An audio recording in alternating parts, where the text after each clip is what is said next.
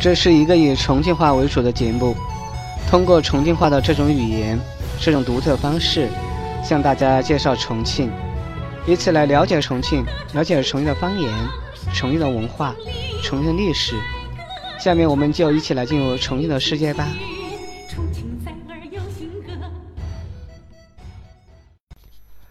沙坪坝区是重庆主城区、重庆大都市区之一，自周朝八国属地起，已有三千余年历史。历史上长期地属于巴县，清康熙、乾隆年间属于巴县直隶、治里、镇里、祥里。一九三五年十月划入巴县第三区。一九三五年十一月八日，巴县重新划为五区，定龙隐镇为地域区治所，区属驻磁溪口。一九三八年二月六日，重庆沙坪文化区自治委员会成立。一九三九年一月三十日，更名为巴县沙坪文化区社会事业促进会，协助巴县政府管理文化区社会事务，形成了后来享誉海内外的重庆沙池文化区。一九三九年八月，沙坪坝、磁溪口、小龙坎等原属四川省巴县管辖区域划归重庆市建制。八月十六日，重庆市政府沙池区临时办事处成立，办公地点设于小龙坎树人小学。一九四零年九月，重庆市政府正式办理省市划界事宜，其中以巴县地域区高店乡、新丰乡辖区建制重庆市第十三区，下设高店子、郭罗山、山豆、新桥、上桥五个镇；以巴县地域区龙隐十年乡。及龙隐镇辖区建制重庆市第十四区，下设小龙坎、红槽房、沙坪坝、磁溪口、金沙街、同家桥六个镇，相应撤销重庆市政府沙市区临时办事处。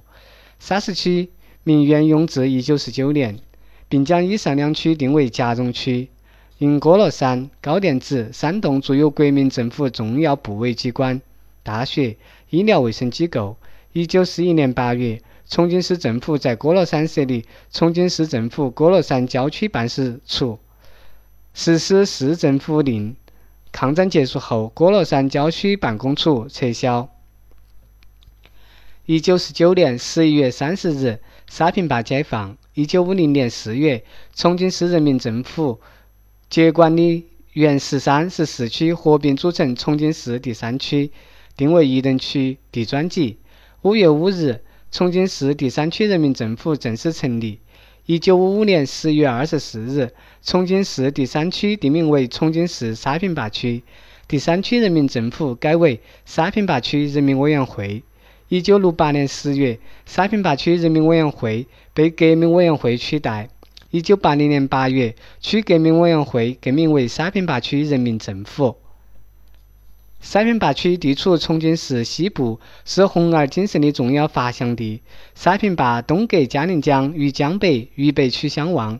东南紧邻渝中区，南接九龙坡区，西依缙云山与璧山区毗邻，北与北碚区相连。截止到二零一六年，沙坪坝区辖十九个街道、七个镇，面积三百九十六点二平方公里，约占重庆市总面积的百分之零点四八。沙坪坝区主要地貌特征为：地山与丘陵、台地相间分布，丘陵、台地面积大，山地面积小。其中丘陵、台地面积约为二百五十七点五平方千米，占全区总面积的百分之六十五；山地面积约为一百三十八点三平方米，占全区总面积的百分之三十五。地貌发育受地质构造和矮型双重控制，坡面冲击强烈，崩塌、滑坡等重力地貌发育。二零一二年末，沙坪坝区常住人口一百零八点零七万人，域内历史文化积淀深厚，城市发展繁荣兴旺。沙坪坝区科技教育发达，是长江上游科技文化名区。区内有高校十八所，电大、职大十所，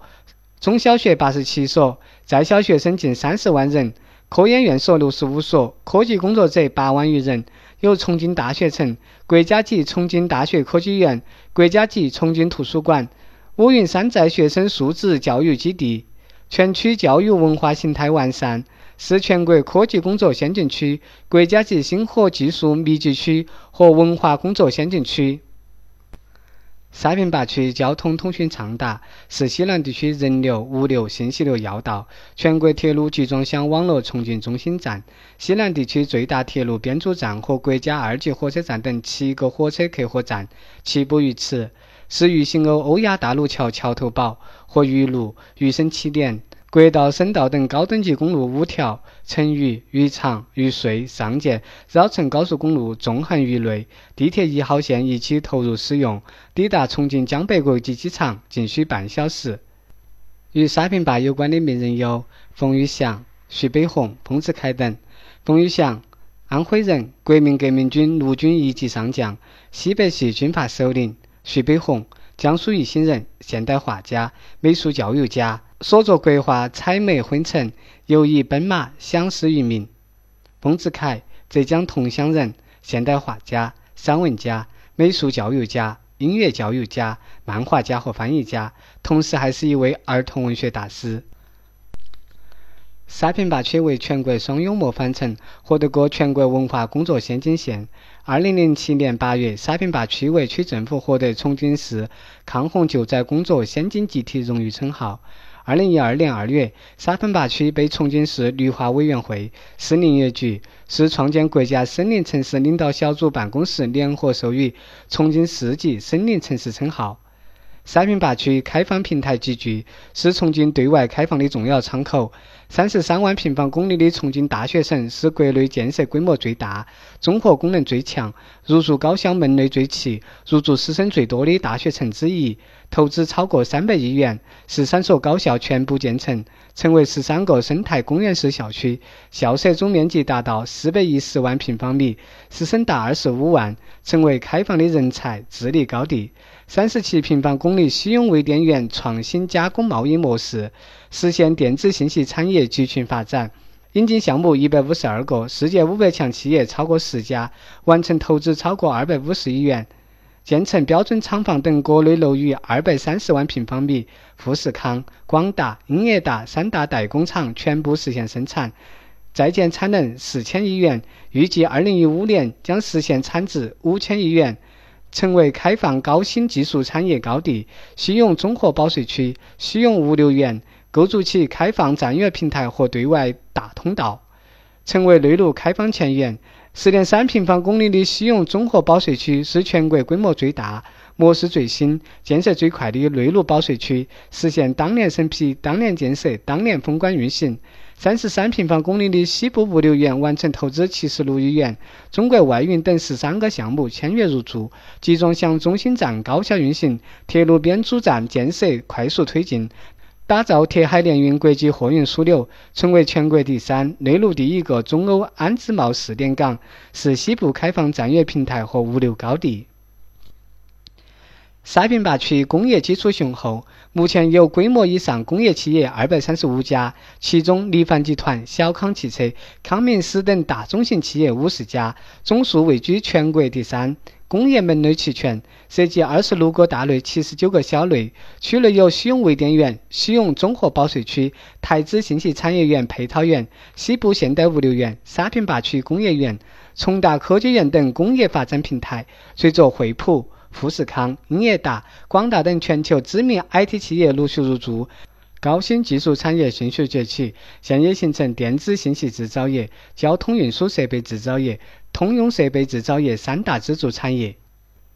沙坪坝区旅游资源丰富，现已提出全域旅游建设，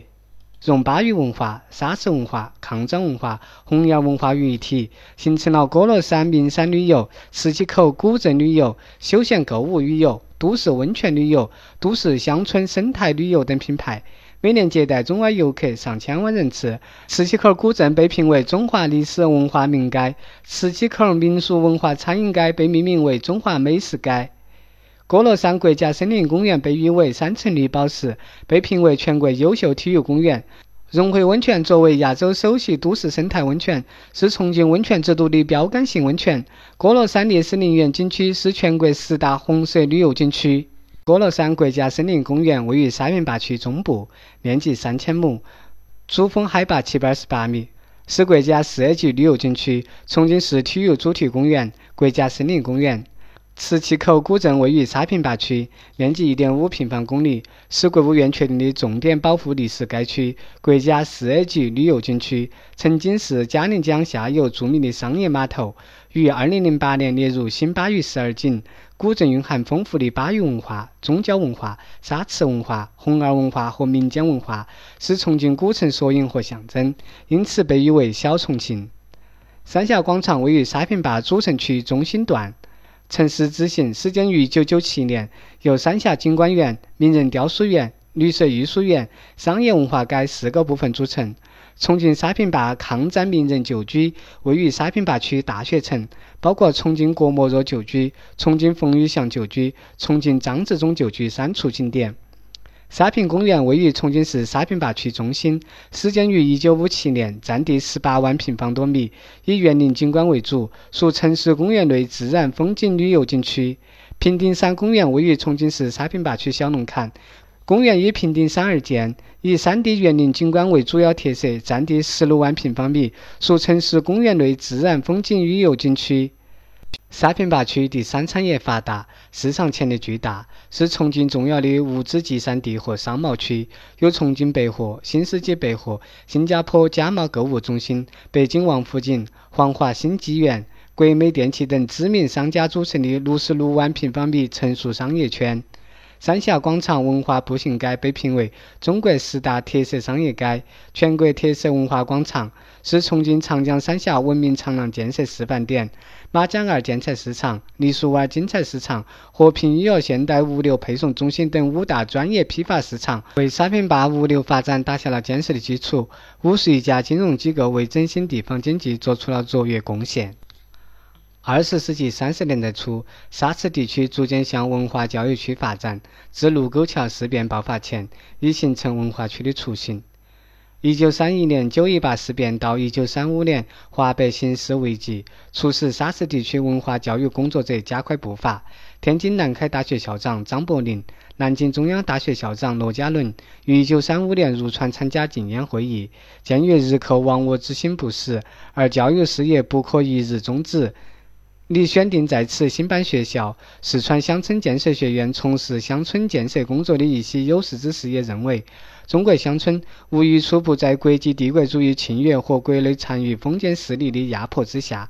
来发起改进乡村社会运动。一九三五年三月，龙云镇龙云社会改进会正式成立。该会以“中国不亡，民族复兴”作为唯一宗旨，并对龙云镇地理、交通、风俗、出产、经济、人口、教育程度等进行系统而全面的社会调查。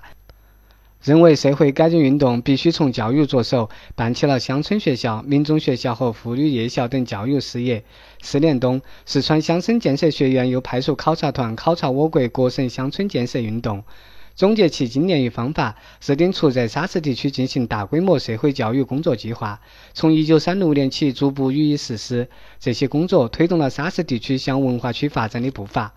一九三六年九月，张伯苓在沙坪坝创办的南渝中学正式行课，拉开了中国东南沿海城市中等以上学校内迁西南的序幕，标志着沙市地区大中小学建设初具规模，